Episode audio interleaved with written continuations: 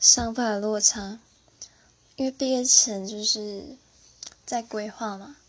就是跟自己在规划当下会觉得很幸福。就是如果你自己知道方向，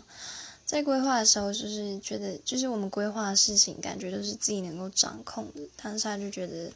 是快乐的。就是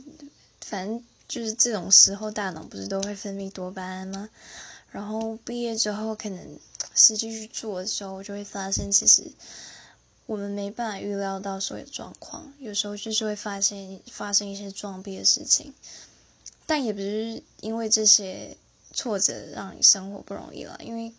实就是期望跟实际一定会有落差，导致失望，所以我觉得这没有什么，但我觉得就是心态上的，你要去怎么接受一些事实跟现实，